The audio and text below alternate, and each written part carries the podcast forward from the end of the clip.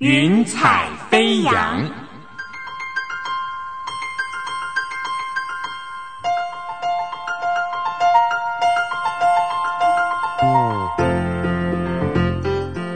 让每一朵云彩的生命牵引着你心灵的飞扬。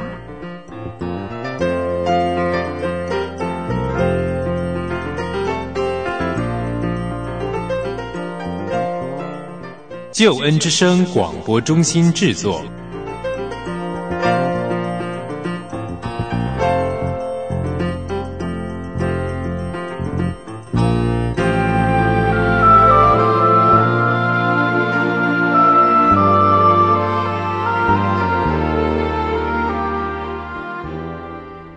欢迎你收听《云彩飞扬》，我是你在空中的好朋友音如。亲爱的朋友，最近的你过得好吗？有时候会不会觉得生活中似乎缺少了一些热情呢？《云彩飞扬》这个节目是由台湾救援之声广播中心为你制作的生命故事集。我相信今天的故事会再次燃烧起我们对生活的热情，重拾信心和盼望哦。说起今天的特别来宾，我是从一则新闻报道来认识他的。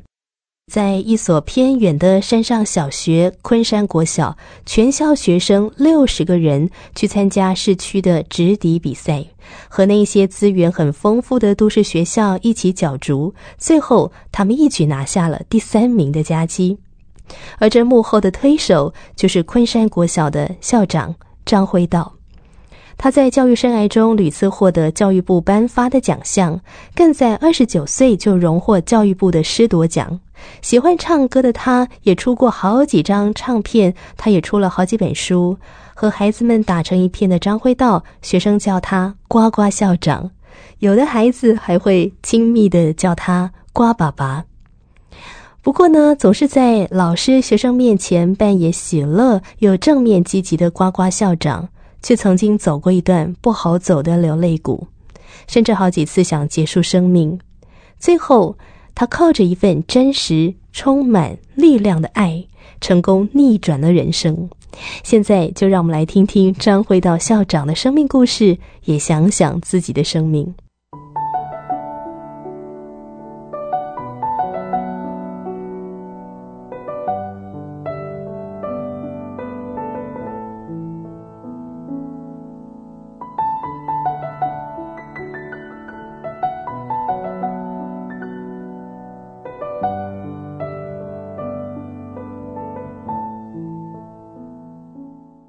今天云彩飞扬呢，为你邀请的这位特别来宾，他是张辉道昆山国小的校长，而且大家都叫他呱呱校长。我们一起来欢迎他。Hello，呱呱校长，你好。嗨，英如，还有各位听众朋友，大家好。为什么叫呱呱校长呢？来跟我们听众朋友介绍一下好不好？是的，我是呱呱校长。这个是有一次学校办理一个呃，来为你喜欢的老师取艺名的活动啊。这时候有一个小学三年级的小朋友，他写了一个投稿说啊，老师，我很喜欢你，呃，你在我心情好的时候，你就像哈密瓜那么甜；那如果很热情的时候，你就像西瓜；我心情很苦闷的时候，你就像苦瓜。老师，你的心情总是能够贴近我们的心，我非常喜欢这样的一个投稿。因此，当我还是老师的时候，孩子们就称呼我“呱呱老师”，一直变成“呱呱主任”，到如今成为“呱呱校长”，我超爱这个名字呢。感觉得到您跟学生的关系好像非常的亲密，是不是？孩子们都说我是一个喜欢抱抱的校长啊，在学校里头，特别是一二年级还有幼儿园的小朋友，在学校里面，我还有一个称号叫做“瓜爸爸”，瓜爸爸，就像是他们在学校的爸爸一样。其实每一个人都需要关怀，需要爱，可能是源于我也来自一个让我充满安全感的一个家庭。父母亲虽然只是农家的农夫，他们也没有上过学校读书，但是从小他们就给我一个充满爱跟温暖、一个安全感的一个家庭，在这样的环境里面长大。因此，我觉得当我在学校里面，只要张开双臂，小朋友他们就自然会跑上前来。哎，那现在呱呱校长在昆山国小大概担任校长多久时间了？哦，今年度是我担任校长第十个年头了。第十个年头是到昆山山上的一个偏乡学校，今年是第六年了。我刚到这个学校里头，呃，小学部有七十多个学生，我们有一个附属的幼儿园，有三十个孩子，所以大概是一个一百人的小校，在台中市新社区的一个偏乡高山里头，算是一个山上的学校。那随着这几年少子化的影响，那每一年的孩子的学生人数都逐年的下降。那目前我们学校也大概降到小学部只有四十个孩子这样的一个规模的学校。有人对你们的介绍是说，哈，昆山国小里面的学生呢，能说能唱又能够演，好，每一个小朋友都很会说故事，是是，因为国华校长是一个很会说故事的人，呃，是一个爱说故事的校长，是一个喜欢说故事，是是是。我们今天在云彩飞扬节目当中呢，也要请国华校长来跟我们谈一谈您自己的生命故事。呃，我来自云林县的一个农家，我的家庭的确很特别哈，因为我有一个担任啊做当地的爸爸哈，担任鸡桶的父亲。那在三合院里头，家里是一个神坛，总觉得家里很贫穷啊，也看过父母亲那种平常要到杂杂货店去去赊一些物品，然后到过年前因着要去还这些。呃，赊欠的哈，赊欠的这些金钱的那些困窘的这些生命历程，仿佛现现在说起来还历历在目了哈。但是我的家里也很特别，我一个哥哥，爸妈先生了一个哥哥，过了七年再生一个姐姐，然后过了七年又生我，各差七岁。那从小在这样的一个神坛啊农家又贫穷这样的一个家庭里面长大，但是我的父母亲他们是一个淳朴的庄稼人，他们把他们生活里面辛苦积攒来的这些微薄的金钱，投资在我们的每一个孩子的一个教育或者是需要上。小时候最爱考一百分，把奖状拿回家给妈妈当成是礼物。对我来说，让我深深看见一个真正的富足是来自爱啊！因为我的几个兄长成长的过程，在这样环境里头，我的大哥他也在三十出头岁就在台北市担任校长，直到如今。我的姐姐她的家庭，她的各方面的成长也都非常的丰富，非常的满足。那我想，都的源自于我们的父母亲，他们所带给我们的，让我们看见爱是这个世界上最珍贵的资产。因此，对我来说，也带来我日后在教育、与人相处、互动里面一个很非常深刻的一个影响。我想，父亲、母亲对你的影响，除了是这些呃爱啦等等的哈，那还有包括是在信仰上面，因为爸爸是鸡童嘛，是是，所以你也是从小会跟在爸爸的身边，就是跟着他一起处理庙里面的大小事务吗？哦，那当然，这个 算是我童年的课后游戏之一啦，哈。那我常这样比喻说，如果父母亲是在夜市摆摊的，因为我父亲是鸡童，他也时常做一些台湾民俗法会相关的各种活动，好比说收经、好修经啦、观落音啦、好什么替人家处理怎么样的各样的灾厄啦。那这些法会，我小时候就是一个他最信赖的助手吧，哈，也是免费的工作人员。我小时候就在这样的一个环境里面长大。正因为父亲担任这个工作，所以我其实是刚好是不太相信的。啊，这样子。呃，应该是说有两三个层面的影响。第一个是在这样的法会里面，常常会对于做出一些对于身体自伤的动作。你说有点自残，自残哈，可能是拿着那个什么刀剑往身体里面又又砍又刺的。嗯，小时候我看到这个，嗯，让我觉得有一种惧怕的感觉。然后现在想起来，其实是有一点忧伤了哈。小时候我们家的这个神坛里头，就三合院的这个大大厅大堂里面，全盛时期摆了满满的有二三十座这样的一个啊偶像。那我小时候很害怕。每到晚上的时候，我都非常害怕到那样的空间。那我我印象很深，在我国中的时候，应该是比较叛逆的时期。父亲常常做完很大的法会下来，我都会问他说：“爸爸，那到底是真的还是假的？”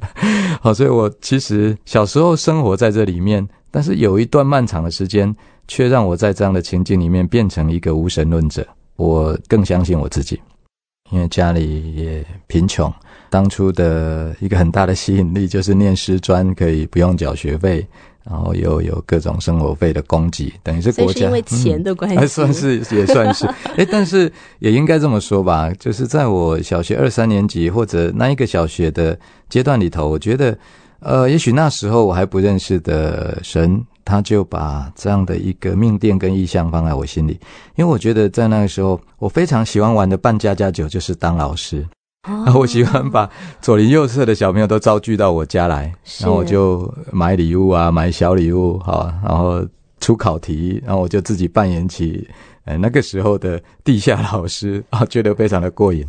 啊。因此我在小学三四年级作文部里面，老师出的题目如果是我的志愿，那我大概是百分之百我的志愿就是老师，所以我觉得我非常的幸运。啊，虽然家里贫穷，但是我相信啊，那并不是最后让我决定踏上教师之路的唯一的因素，反倒是在我心里面那一份热情，我一直都未曾忘过。那是师专毕业之后就进到学校当老师了？嗯，是的，毕业的时候二十岁左右就进到小学里面。哇，那时候回想那时候自己二十岁，然后第一年教的学生六年级十二岁，啊，又像是他们的大哥哥，然后又像是每天带着他们办家家酒，奔跑在田野里面，享受教育里面一份最开放、最自在的感觉，直到如今。我相信很多的人看到您的生命经历，会觉得哇，这真的是一个优秀的老师。是，其实你在教学的生涯当中，真的是获得了很多教育部颁发的奖项。可不可以谈一谈你当时候在教学时，你的价值观是怎样的？进入小学之后，我的确成为一个在那个年代里头跟一般人不太一样的老师。我记得在三十年前左右吧的那个时候的学校教育里面，还非常看重成绩，大部分的家长也喜欢把孩子啊课后就送补习啊等等。那我觉得在那个时候，我很喜欢带着孩子们从事各样探索的活动，自由开放的一个教学的方式，使得我在服务的啊前十年、二十年那段时间，我就不断的受到一些瞩目，或者是说。在教育里头也拿到了相当多教育相关单位颁给我的奖项，可能很早就考上主任。我也在很年轻三十岁的时候就拿到了师铎奖哈，师铎奖在教育界里面，呃，仿佛像像是金马奖一样这样子哈。那但是我自己觉得，我从教学的过程里面，教育的过程，我工作的历程里面，其实我得到很大的成就感。但是相对的，在生命的一个层次里面，也因为这样不断的，仿佛进入一种追逐、追逐一种被看见、追逐一种肯定，不知不觉当中有一点在工作的成就感跟生命当中，啊，显得似乎有一点点迷惘。那使得我在越走到后面，在靠近四十岁的这左右的时候，我的生命也出现了一些一些震荡跟一些考验。好像不是过去能够靠自己的力量或自己的经验啦、知识啦，可以去解决跟面对的。是，那您是在几岁的时候就成为校长呢？呃，我在刚好要跨进四十岁的时候，就被啊派到台中市的一所比较算是一个一个中型、中大型的学校出任担任校长的职务。在那个时候，以那样类型的学校算是很年轻啦，算是非常年轻的一个校长。在那里服务了多久，才后来转调到现在的昆山国小呢？我在那个学校有一任的时间啊，一任就四年的时间，然后接着刚好在那四年，我生命啊有非常大的一个转变跟看见。结束的那一个任期之后，我就主动的、自愿的申请到现在山上的学校服务。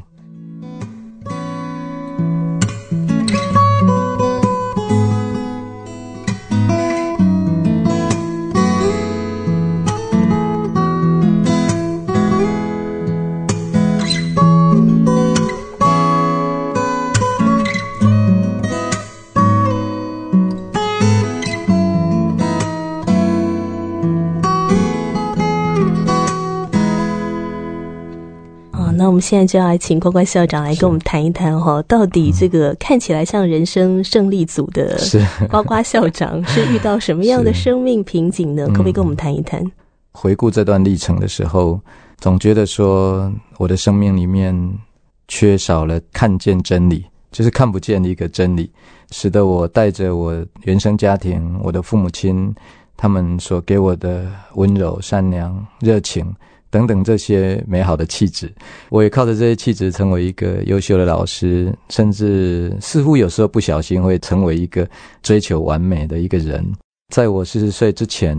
我也是一个独立音乐创作者啊，我甚至也发行过了有四五张的 CD 专辑，办过很多的演唱会。是那后来我觉得说，这一份热情，在靠近啊这个四十岁的，就是三十多岁的这个，好像看起来又很成熟这个年代里面呢，这些热情跟这些感情、这些创作的的能能量，似乎有一段时间变成一种滥情。变成一种自私，或者是一种情欲，或者一个各方面的这样的一个追逐跟追求，那使得在这个过程里头，就让自己的生命陷入一个极大的困境里头。啊，甚至有一段时间，其实我有很深的重度的忧郁症，大概长达两年的时间，在我出任校长那两三年里面，走过非常刻骨铭心、不容易走的日子。那时候的国瓜校长已经结婚了吗？啊、已经结婚了，我还算蛮年轻就结婚了。那时候我已经有两个孩子了。女儿跟儿子是是，是。当你跌入在这个迷惘跟重度忧郁症里面的时候，是孩子大概多大了？呃，女儿应该是刚好差不多哦，有有有，女儿已经国三高一那附近了。哦，那儿子也刚好上了国中，大概是这个年龄，距离现在应该是有七八年前了吧？嗯，嗯，其实我相信，当一个人嗯。他罹患重度忧郁症之前，会有一段很长的时间是潜伏期。是是是，通常在这个潜伏期的里面，可能我们内心会有很多的挣扎，会有很多的自我的对话等等的，嗯。希望可以找到出路啦，找到方向啦，或者是。寻找一些方法。嗯，像过去在您的原生家庭里面，爸爸是一个鸡童，是你会想说也透过求神问卜或者是求神拜佛之类的方式来帮助自己吗？哇，这个第一时间啊，最最大的困境的时候，那时候并不认识神，不认识上帝。那我想到说求神问卜，那当然是直接就就找爸爸了嘛。哦，那虽然小时候我也不太相信，可是在最困难的时候，我还是找我爸爸说啊，爸爸你搞修家子。那父亲在那个过程里面，约略知道我的一些生命的啊，一定是遭遇到很大的难题。可是似乎靠着他过去呃那么长久里面所操作的这些法会啦，啊这些甚至符咒啦，啊甚至他所会的这些方法都没有办法帮助我。在我走进忧郁症的那个过程当中，当然是有一段漫长的，也许有一些潜伏的时间，因为我的母亲也在我三十二岁的时候，她因着重度忧郁症上吊自杀，结束她的生命。那我记得那一天，当我回到家里，将我的母亲抱下来的时候，我觉得我的生命开始在在那样的当下里面产生一些迷惘。所以从那时候开始，我就对于灵性的追求或者是理解，投入了其实也蛮长一段时间。灵性的理解，可是因为当时候还没有进到教会嘛，嗯那你要怎么去追求这方面呢？哇，那时候我因为母亲离开我的时候，三十二三岁，我已经担任主任了。我印象很深，我去参加了禅修的课程哦，我都到台南某一个很大型的禅室里面去进行两天一夜、三天两夜，最后七天六夜这样的一个禅修，有两三年的时间。后来发现这个方法好像帮不了我，然后接着我就研究佛经，然后甚至我带着太太有一段时间，有大概三年的时间，诚心的如素，就吃素，就是完全浸泡在这里头，也希望透过佛法能够找到一些我生命里面的困惑，因为我的母亲啊，用这样的方式结束她的生命。事实上，我的五舅，我的五舅的大儿子。啊，我的阿姨、大舅，我有我的妈妈那边有很多的亲戚，他们都是用这样的方式来结束自己的生命，都是精神上、忧郁上呃是的一个疾病，然后就自己结束了生命。所以我觉得我非常的困顿，禅修、读佛经，然后最后我还去受了一个美国一个机构的催眠师的训练，我还拿到成为催眠师的证照。将近十年的时间，我一直在追求这个，想不到走着走着，我越是追求，越是迷惘。我一直看不到人活着他的一个最终的意义是什么。的确是我在那个时候的我，一个面临一个很大的问题，甚至我也觉得，呃，人死了以后，他到底可以去到哪里？好，因为我很关心这个问题。然后更重要的重点是说找不到力量，就觉得在一一片人生的困顿当中。虽然我自己从事教育人员，教导孩子要做好事、做善事、做对的事，但是当我自己陷入一个完全的困境泥淖当中的时候，找不到力量可以帮助我，可以脱离这样的一个困境里头，甚至看见说自己还可以怎么样来为自己的生命寻找到一个最有意义的一个奉献或一个做法。当时候您的生活会不会在学校面对学生、面对其他的老师是非常的阳光正面的？但是一回到家就整个忧郁。哎，这就是担任我这个工作最困难的地方，也的确是把我自己逼到绝境的一个过程。正如同英如你所观察到的，事实上那时候我已经是担任一个校长的职务，而且携带着我这个肩膀上背负了多少我曾经教过的学生的这循循善诱的形象，然后以及我充满阳光、追求正面的，好像本来先天里面这个特质，可是我内在却跟我这样的特质产生一个严重的一个反差跟落差的时候，我印象很深，在那时候我已经是一个校长，那我时常要在晨会里面面对。好几十个我的工作同仁做完一番一个激励的言语或者很阳光的表现，甚至有时候啊，那时候刚开始服务的学校一千个孩子对着孩子们激励，然后之后呢，回到了校长室，我往往是躲在校长室的里头的房间的一个角落里面发抖。那有一段时间我喂食喂光，那种黑暗所带来心里面的辖制，至今还觉得是很深刻的一个历程。那真的是一个很痛苦的光景。那在家庭当中呢，你的婚姻关系跟亲子关系如何？其实不瞒您讲，我在我担任老师到主任的有一个很漫长的过程当中，我都是亲呃婚姻跟亲子讲座的专家。对我时常也在很多讲座里面去告诉别人说，怎么样来经营你的婚姻跟家庭。但是当我的生命陷入这样的一个重度的忧郁的时候，我觉得人是何等的软弱，在那样的困境当中，其实我有过两三次寻短，想要走上绝路。中度忧郁的时候，我没有办法在二楼的主卧室的床上睡觉，那我就会一个人躲到三楼，有一个看起来像书房的没有床的房间。那时候极度的忧郁，所以我时常睡觉的时候都要把脸。贴在地板跟墙的这个角落里面，就很害怕，就呃脸都贴在那里头。那那时候我也朝着跟我太太离婚啊，我也对她讲了很多的残忍或者是不好听或者是很很很不好的话，然后想赶她走啦等等，我就跟她说啊，我忧郁症啊，我想要一个人。我觉得我非常谢谢我的太太。在那段时间，她受到教会的帮助，在我们生命最困难的时候，有人跟她介绍了教会，于是她也就不离不弃。好，在我最困难的时候，她就睡在我旁边，睡在地板上。哇，嗯，那有一两年的，我觉得那样的冬天，地板很冷，因此我深深的可以知道，有一些听众朋友或者是说弟兄姐妹，在我们生命里面时常陷入一个困难的时候。我们那个内在的黑暗是黑到，就算你睁开眼睛，就算白天，你内在依然可以感觉到那种黑暗跟困顿。在就就如同当时的我，嗯。那刚才您说是太太先经历到上帝，她先去到教会，嗯嗯。那太太也先带着两个孩子一起去教会吗？是在生命里面最困难的时候，有人就。跟太太介绍了，说也许教会可以给你们一些帮助，所以太太先带着两个孩子到教会去。那那个时候，我也透过我姐姐的一些帮助，哈啊，我也认识了太太所去的那个教会的牧师。在那个时候，我时常跑着，牧师常常跑着追我了，哈，我就到处跑，到处跑，因为我觉得，嗯，我一颗流浪的心还没有办法安顿下来。你所谓的到处跑，是指说没有办法好好的稳定去聚会，几乎是极少数的时间到教会。前一两年，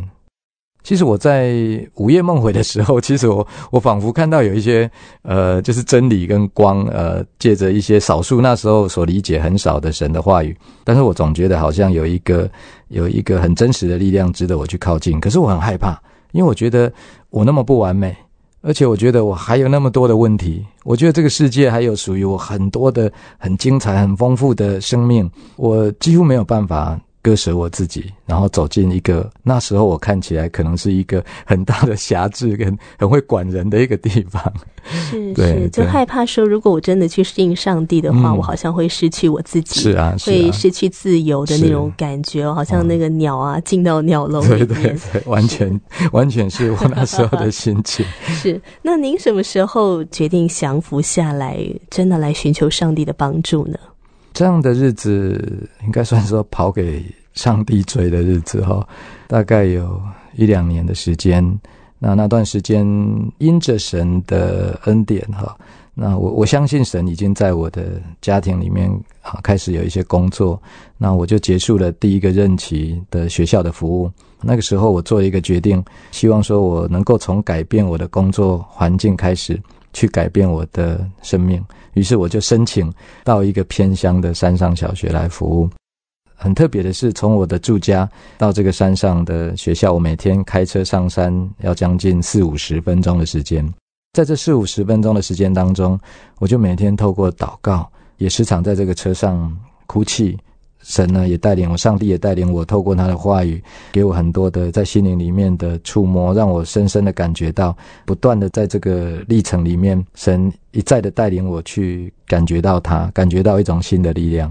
那也就因着这样，所以我到了山上之后，大概有一两年的时间，我深深的经历了神的爱，我就决定跟随他了。高花校长是怎么样更深的来经历上帝的爱呢？以及在他生命当中这个奇妙的改变，不只是自己改变了，整个家庭改变了，包括做鸡童做了四十多年的爸爸，后来也成为了基督徒。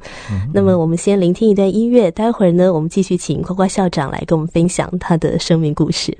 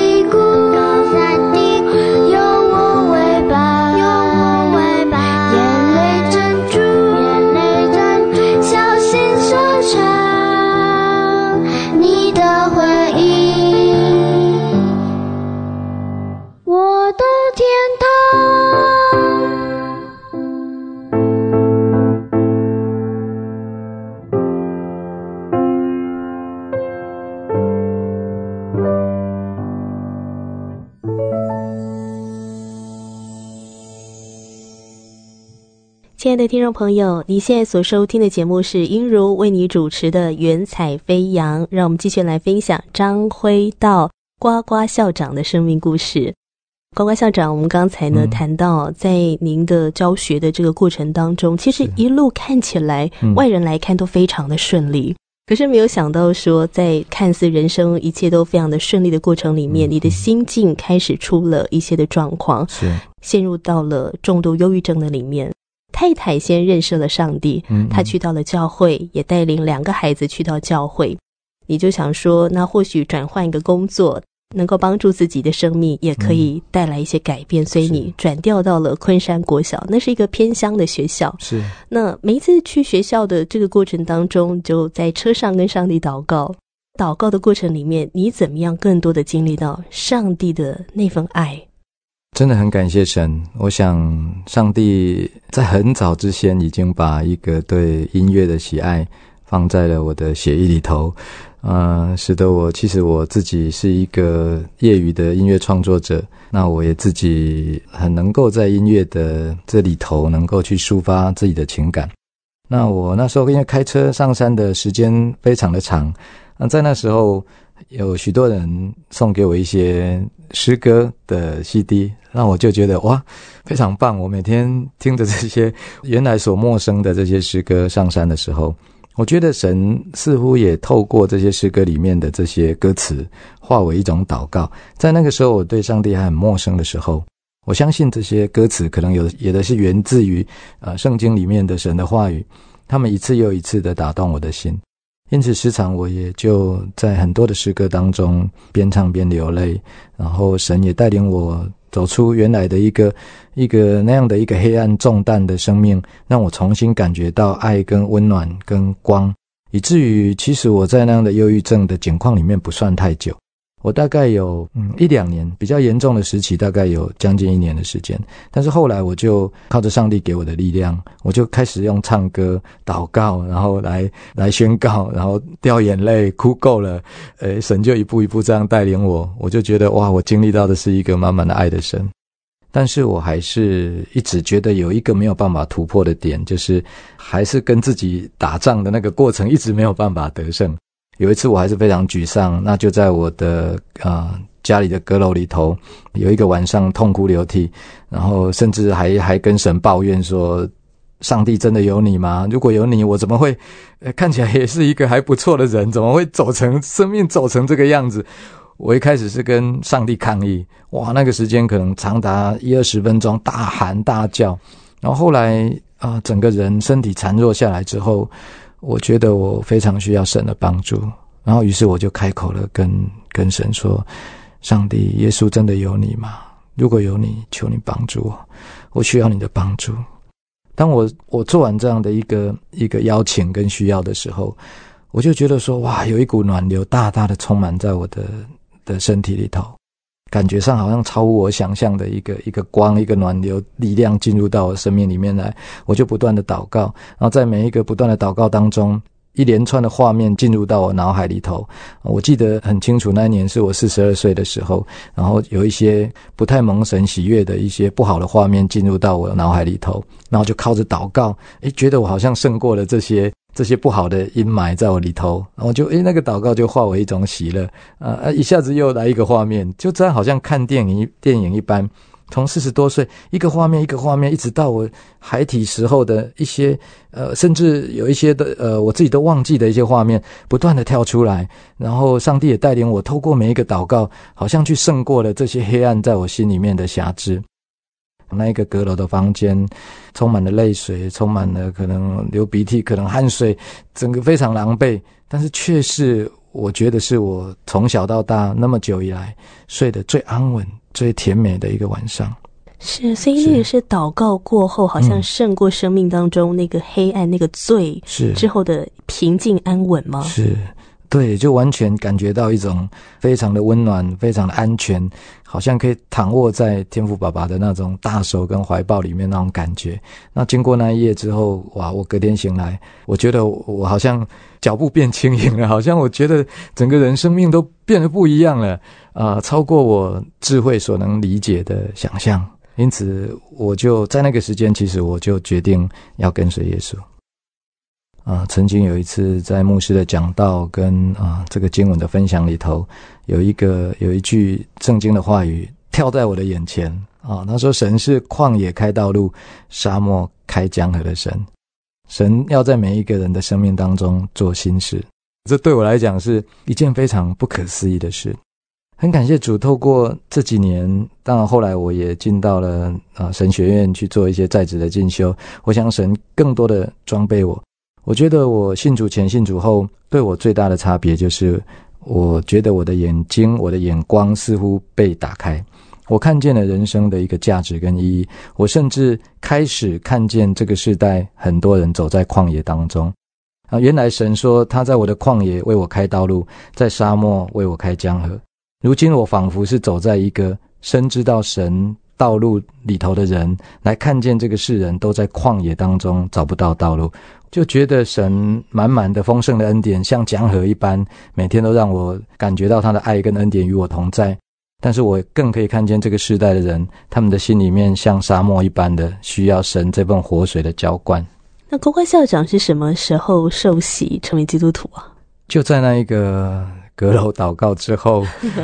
对我就我就觉得说，哎，这真的是一个又真又活的神。那。甚至在那个时候，我也经历到我左手背有一个长达六七年的神经痛啊，那个痛痛楚是非常痛到极致的。在那个时候，我也更深刻能够理解到，我刚刚说我母亲她后来用那样的方式离开，其实她的右脚的关节曾经陷入很深的痛不欲生的神经痛，折磨她有一段时间。那我我那个左手的神经痛是长达六七年，看尽所有的医生，中西医啊、名医，然后呃，不管整脊、什么拉脖子啊、电疗，呃，这个各种的方式都去寻求了，就是没有办法。那那一个祷告过后，大概是同样那一两个月的时间，我在一次的啊的祷告当中，深度的祷告当中，啊，神在一瞬间医治了我的左手的神经痛。二零一三年的那个时候，我的这个左手背受到了一个神的恩典，特别的恩典，神机式的医治，完全变成一只新的手臂。直到如今，这个手跟新的一样，还未曾痛过。感谢主，感谢主。您的妻子跟您的孩子也跟您一起受洗吗？啊，真的是神大大的恩典。其实神使用了。啊，我在生命当中的一个黑暗跟困境，然后把我的家人都带到了啊教会里头。我的太太她一开始就是很坚持的，然后也鼓励我的孩子，她就带着两个孩子亲近教会，从来没有离开过。那我的两个孩子是在。我跟我太太受洗的前半年，想不到他们先经历了神啊，他们先分别经历了神，所以他们就说：“哎，爸爸妈妈，你们我们不等你们啊，我们已经看见神的爱，所以他们就先提早半年先受洗了。那后来我跟我太太在大概四五年前，我们也受洗了。”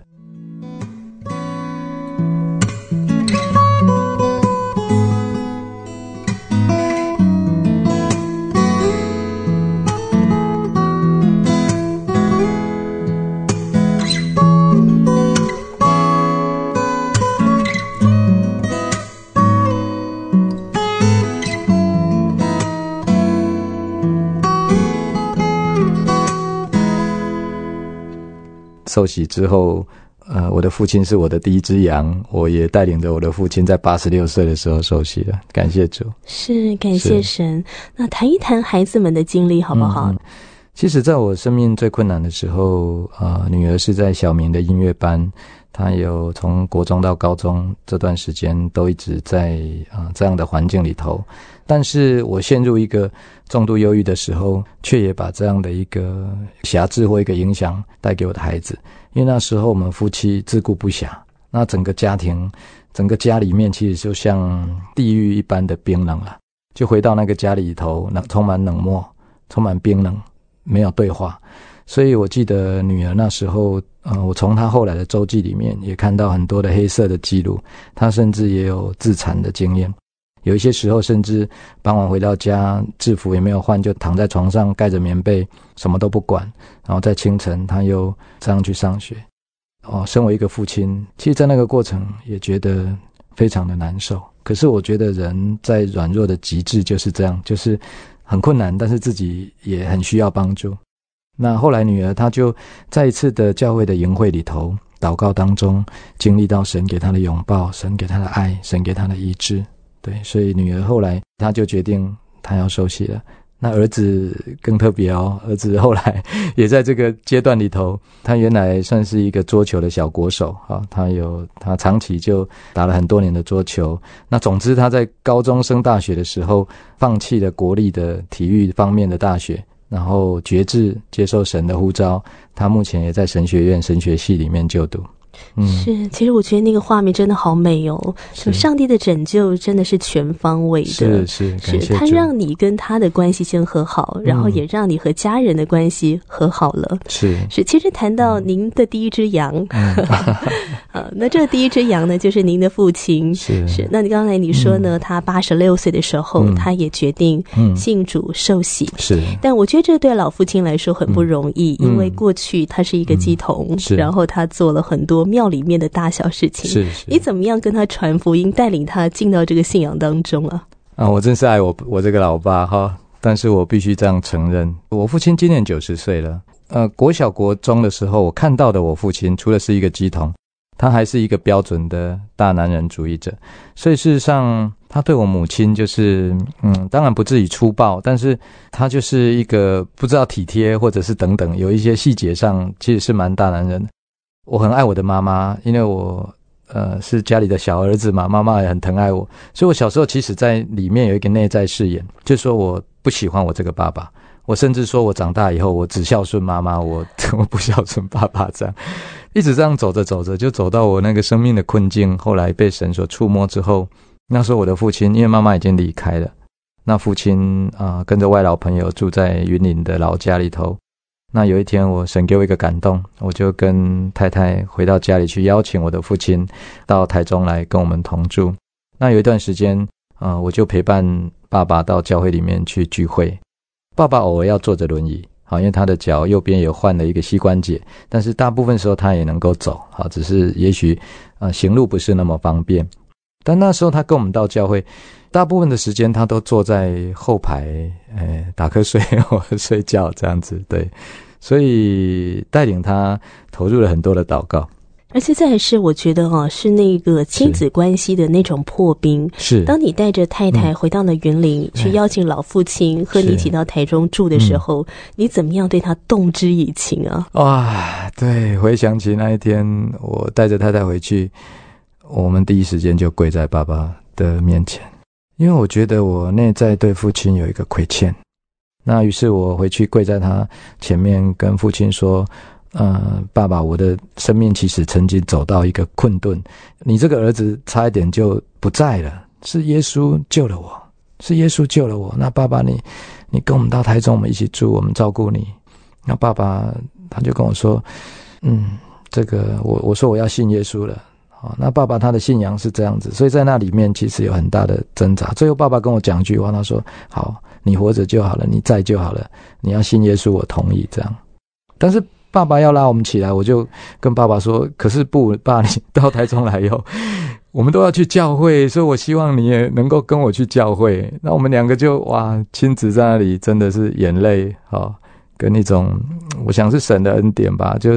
就也感动了我父亲的心。那我父亲说：“好吧，就看在你这份心，我会跟你去的。”然后结果来了以后，父亲的确也都跟我们到教会聚会。只是在他去教会的过程当中，像你刚才说的，可能刚开始大部分的时间都在睡觉，是是是但是他后来却决定他要受洗。哎，哇！这我我觉得陪伴家人信主，后来我有一个很深刻的领受，因为那时候我们到教会的时候，我跟太太都坐的坐在前面，甚至是第一排。那父亲因为他大部分时间坐轮椅，那就跟外劳坐在后面一排。那有一天清晨，因为那一天外劳休假，没有人可以照顾他。那早上要送他去教会的时候，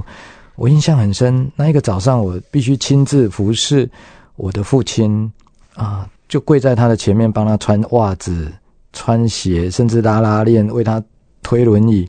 那我我蹲在他跟前，为他穿袜子、拉拉链的那个时刻，我觉得仿佛。神在我跟我父亲啊之间做一个奇妙的工作，我觉得原来里面的内在誓言跟呃在那当中完全被溶解、被融化了。那我那一天带着父亲去教会，啊，因为没有人陪他，所以我的位置就移到父亲的旁边。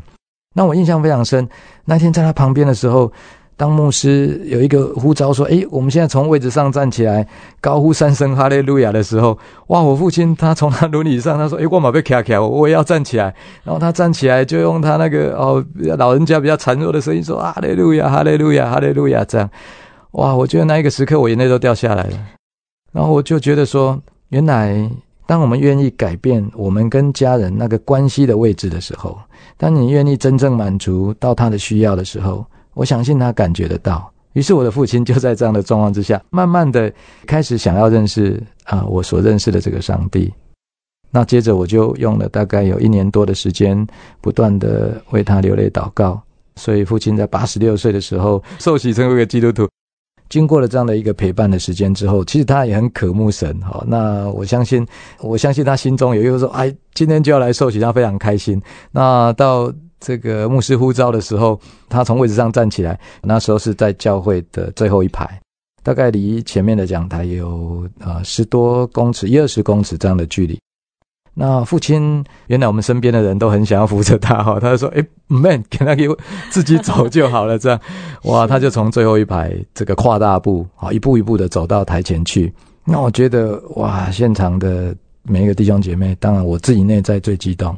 我觉得看到父亲他站起来走在那受洗之路上的时候，我觉得神的恩典跟慈爱，神的能力，神啊的又真又活的能力，真的是超过我们理性的智慧所能够理解的。而且我相信，在过去好像凡事都要靠着自己的呱呱校长，真的是重新的感受到，原来这个世界上真的有一份爱的力量，是可以稳定你的生命，是啊，然后带着你往前走。嗯，这个是不是也帮助到你？当你重新的去面对你的教育现场的时候，我想跟过去是不是截然不同了？哇，那当然，因为呃，在过往里头，呃，在世界里面，我所认识的爱就是一份善良。可能一份温暖，或者一份付出。后来我也觉得说，这里头缺少了神的真理，那以至于说我后来在整个回顾整个教育现场，或者包括以前我在自己很多亲子讲座的时候，都教导人要用什么方法、什么技巧、什么同理心啊，然后去看待教育这些小朋友。但是我们却时常没有一个神的话语真理当成是我们判断的规准。以至于很多事情都是用感觉来判断，啊，那种爱可能也是很虚浮的。然后甚至有一段时间，台湾的教育非常强调的开放、民主、快乐学习。然后我觉得说，有一个世代的孩子，他们似乎被过度的强调民主跟尊重。那在这个过程里面，如果没有真理做一个根基，我甚至觉得教育有时候也是一个会带来某种程度的迷失跟危险。是，好像没有真的指明孩子一个正确的道路，告诉他说你就是往这一条路，是，这就是最正确的。嗯，好像现在非常的强调就是要多元啊，多元啊，是是。可是多元到最后可能就是一个迷失方向了，不知道焦点在哪里。是啊，亲爱的听众朋友，我们今天呢邀请到的是昆山国小的校长张辉道呱呱校长来到云彩飞扬来分享他的生命故事。在下一次呢，他要来跟我们谈一谈哦，他在教育现场当中，他怎么样用上帝的爱，用圣经的真理，用这些美好的价值观带领他的学校。不只是这些老师，还有包括说这些学生，在一个生命的里面，能够有真正健康的身心灵，让这个学校呢，就好像爱，就好像光一样，可以散发出去，让更多的人来看见。我们今天非常的感谢张辉道校长来到节目当中，谢谢你。谢谢大家，谢谢。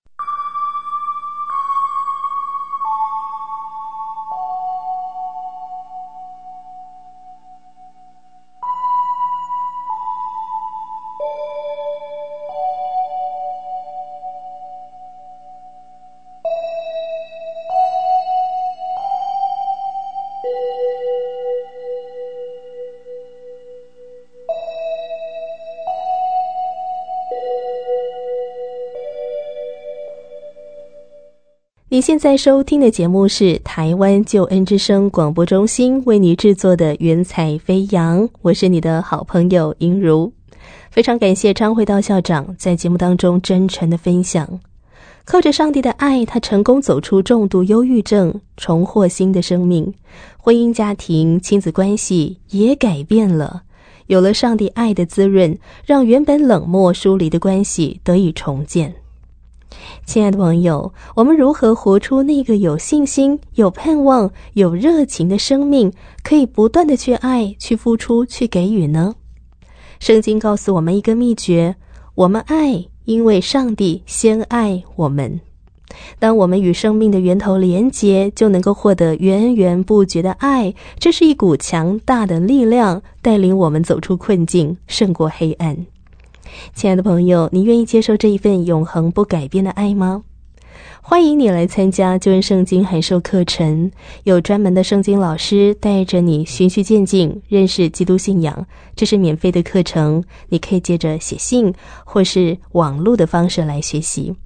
而今天，我们已经取得张会道校长的同意，将故事纳入云彩飞扬福音见证宣教事工。欢迎你来索取他的故事 CD，自己听了有帮助，也可以和人分享。你也可以进入救恩之声的网站来下载节目。好，如果你愿意来索取故事 CD，或是参加救恩圣经函授课程，或者写信给英如，欢迎你使用电话。零二二七五四一一四四，零二二七五四一一四四，或传真到零二二七五五七八二二，零二二七五五七八二二。来信请寄台北邮政四十四至八十号信箱。台北邮政四十四至八十号信箱，请注明“云彩飞扬”节目收，或写给我应如收。很期待收到你的来信哦。最后，感谢张辉道校长和我心旋律音乐施工所提供的诗歌。祝福你天天经历上帝所赐的平安喜乐，生命发光，行路有力。我是英如，云彩飞扬，空中再相会了，拜拜。我是空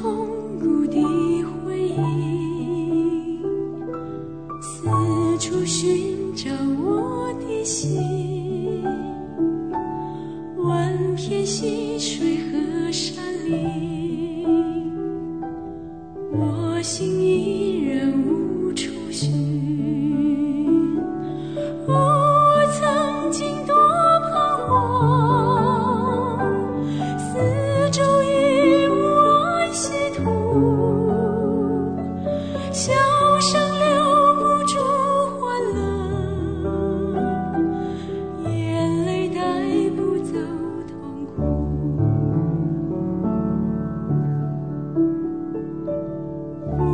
生命不息。